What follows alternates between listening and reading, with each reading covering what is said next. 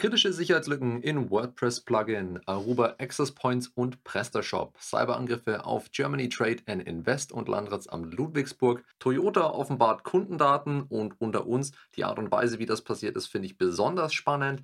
Aktuelle Phishing-Warnungen und Haft für Ex-Mitarbeiter eines Technologieunternehmens. Mein Name ist Frederik Mohr und das sind die Hacker News der Woche. Die Weekly Hacker News gibt es auch als Audioversion auf unserem YouTube-Channel, auf unserem PeerTube-Server lastbridge.tv sowie auf allen gängigen Podcast-Plattformen zum Abonnieren. Die Details und Quellenangaben zu den einzelnen News könnt ihr wie immer auf unserem Blog unter www.lastbridge.de nachlesen. Aus der Kategorie Schwachstellen und Exploits. Kritische Sicherheitslücke in WordPress-Plugin gefährdet Passwörter. Das WordPress-Plugin Essentials Add-ons für Elementor ist anfällig für eine kritische Sicherheitslücke, die es einem nicht authentifizierten Angreifer ermöglicht, das Passwort jedes Benutzers auf einer verwundbaren Webseite zurückzusetzen und damit zu einer Eskalation der Rechte führen kann. Die Schwachstelle mit der Bezeichnung CVE 2023 32243 hat einen Score von 9,8 und wurde am 11. Mai 2023 öffentlich bekannt gegeben. Die Sicherheitslücke ist auf eine fehlende Validierung eines Passwort-Reset-Schlüssels zurückzuführen. Das bedeutet, dass Angreifer das Passwort jedes Benutzers ändern können, einschließlich des Administrators, wenn sie die E-Mail-Adresse oder den Benutzernamen des betreffenden Kontos haben. Und wie wir wissen, ist der Benutzername bei WordPress relativ leicht herauszufinden. WordFence, eine Sicherheitssoftware für WordPress-basierte Websites, hat in 24 Stunden 362 Angriffe auf diese Sicherheitslücke abgewehrt. Eine Abhilfemaßnahme besteht darin, das Plugin auf Version 5.7.2 oder eine neuere gepatchte Version zu aktualisieren. Derzeit sind alle Versionen bis einschließlich 5.7.1 betroffen. Kritische Schwachstelle in PrestaShop wird aktiv ausgenutzt. Am 11. Mai 2023 wurde eine Sicherheitslücke im PrestaShop-Modul Search Products bekannt gegeben, das von Post Themes entwickelt wurde und von einigen Websites genutzt wird. Die Schwachstelle CVE 2023-30192 erhält einen Score von 9,8. Sie ermöglicht es Angreifern, eine SQL Injection auszuführen, selbst wenn das Modul nicht aktiv ist. Es wird unter anderem dringend empfohlen, das Modul zu patchen oder zu löschen, da der Exploit bereits aktiv ausgenutzt wird. Die Lücke wurde bereits im März 2023 entdeckt, da der Autor aber nicht reagierte, wurde der Sicherheitshinweis nun ohne Verzögerung veröffentlicht, um Anwender vor dem Sicherheitsrisiko zu warnen mehrere kritische Schwachstellen in Aruba Access Points. Aruba hat kritische Sicherheitslücken in seinen Access Points unter Instant OS und Aruba OS 10 entdeckt und Patches zur Behebung veröffentlicht. Die Schwachstellen können dazu führen, dass ein Angreifer ohne Berechtigungen Zugriff auf privilegierte Benutzerfunktionen erhält. Aruba empfiehlt daher, auf die neueste Version zu aktualisieren, da ältere Versionen nicht behoben werden. Es gibt jedoch Workarounds, um die Schwachstelle zu umgehen, wie das Aktivieren von Clustersicherheit oder das Blockieren des Zugriffs auf den betroffenen Port von nicht vertrauenswürdigen Netzwerken. Es wird auch darauf hingewiesen, dass andere Aruba-Produkte wie Mobility Conductor, Mobility Controllers, Access Points, die von Mobility Controllern verwaltet werden, und Aruba SD-WAN Gateways nicht von der Schwachstelle betroffen sind. Aus der Kategorie Hackergruppen und Kampagnen. Hackerangriff legt Germany Trade and Invest lahm. Ein Hackerangriff hat Germany Trade and Invest kurz (GTAI) lahmgelegt. Derzeit ist die Gesellschaft nur eingeschränkt erreichbar und kann weder E-Mails empfangen oder versenden noch über Festnetzanschlüsse kommunizieren. Auch Nachrichten aus den Kontaktformularen der Webseite erreichen das Unternehmen nicht.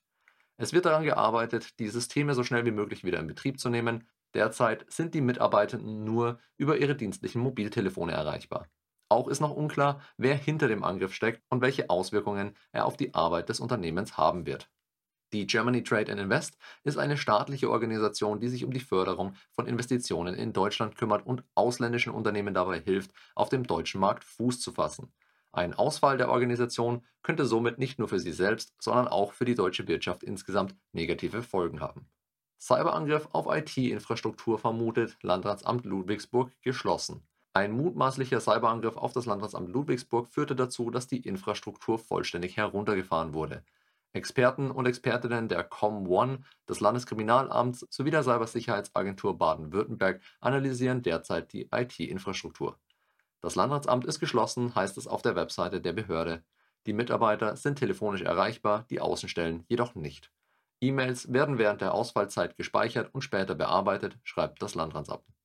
Es ist noch unklar, wann das Landratsamt wieder für die Bürgerinnen und Bürger zur Verfügung stehen wird. Toyota verliert Kundendaten durch Fehlkonfiguration der Cloud-Umgebung. Toyota Connected CO Limited hat eine Entschuldigung und einen Hinweis bezüglich eines möglichen Verlusts von Kundeninformationen aufgrund einer Fehlkonfiguration der Cloud-Umgebung veröffentlicht. Das Unternehmen hat festgestellt, dass einige der von ihnen verwalteten Daten aufgrund dieser Fehlkonfiguration öffentlich zugänglich waren und hat Maßnahmen ergriffen, um den Zugriff von außen zu blockieren. Zu den Kundeninformationen, die möglicherweise von außen eingesehen wurden, gehören die Fahrzeugterminal-ID, die Fahrgestellnummer, Informationen zum Fahrzeugstandort und die Uhrzeit.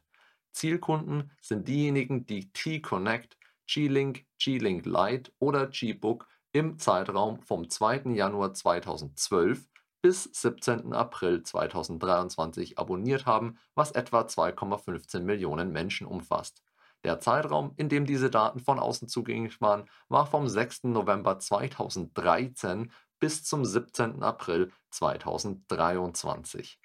Darüber hinaus wurden auch Videoaufnahmen, die außerhalb des Fahrzeugs mit einem Fahrtenschreiber aufgenommen wurden und von Unternehmensdiensten gesammelt wurden, möglicherweise von außen eingesehen. Der Zeitraum, in dem diese Daten von außen zugänglich waren, war vom 14. November 2016 bis zum 4. April 2023. Das Unternehmen gibt an, dass der Hauptgrund für diesen Vorfall eine unzureichende Erklärung und Gründlichkeit der Regeln für die Datenverarbeitung waren. Um Wiederholungen zu vermeiden, wird Toyota Connected seine Mitarbeiter gründlich schulen und ein System zur Überprüfung der Cloud-Einstellungen einführen. Und da wir gerade über Schulungen sprechen, möchte ich darauf hinweisen, dass wir es uns auf die Kappe geschrieben haben, das Thema Sicherheitsschulung für Mitarbeiter möglichst interessant zu gestalten. Wenn ihr also immer noch keine Schulung im Unternehmen rund um Phishing, Social Engineering und Cybersicherheit habt oder mit der aktuellen Schulung nicht zufrieden seid oder noch einmal im Jahr in einem stundenlangen Vortrag alle zum Einschlafen bringt, dann meldet euch bei uns. Entweder unter 089 30 78 4343 über das Kontaktformular auf www.lastbridge.de oder via Mail an kontakt@lastbridge.com. Ich freue mich drauf und jetzt zurück zu den News. Verbraucherschutzzentrale warnt vor Phishing. Die Verbraucherschutzzentrale warnt regelmäßig vor aktuellen Phishing-Attacken. Diese Woche sind fünf neue Angriffe im Umlauf. Kurz zusammengefasst, Disney Plus Kunden werden unter dem Vorwand eines technischen Zwischenfalls aufgefordert, ihre sensiblen Daten zu aktualisieren. Consors Finanzkunden sollen den Secure Pass Mastercard Identity Check bestätigen. Postbankkunden müssen angeblich ihre Daten aktualisieren. LBB Amazon Kreditkartenbesitzer werden aufgefordert, ihre Mobilfunknummern abzugleichen und Apple Phishing Mails versprechen iCloud-Kunden kostenlose 50 GB Cloud-Speicher. Die Übersicht zu den Phishing-Meldungen und weitere Details gibt's wie immer auf unserem Blog unter www.lastbridge.de. Aus der Kategorie Wirtschaft, Politik und Kultur.